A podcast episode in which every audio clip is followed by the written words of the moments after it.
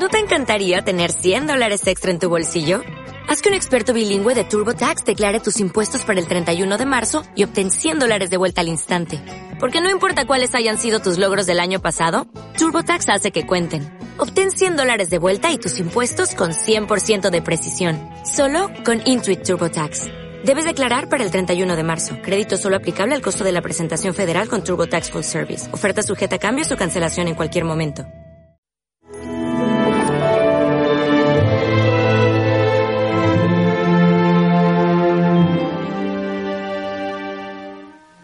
Padre, este es mi deseo, que los que me has dado estén conmigo donde yo estoy y contemplen mi gloria. Qué bonita esta súplica de Cristo al final de su oración sacerdotal, de este discurso último, cuando dice, Padre, lo que más deseo, lo que más importa es que los que me has dado, los que me has confiado, que estén conmigo en el cielo. A cualquier madre o cualquier padre le preguntas, oye, ¿cuál es tu máximo deseo?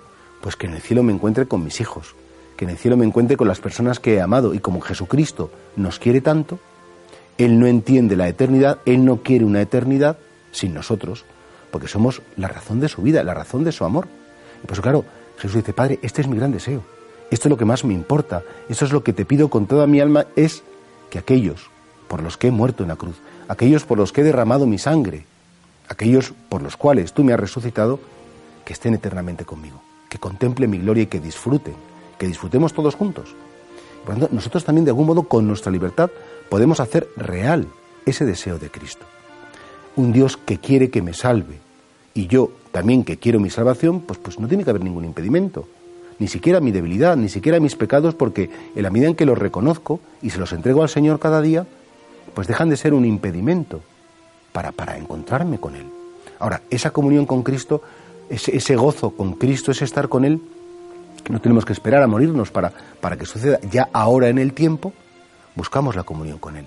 Y ahora en el tiempo queremos, y se lo pedimos al Espíritu Santo, nos gustaría pues contemplar su belleza, contemplar su gloria, disfrutar.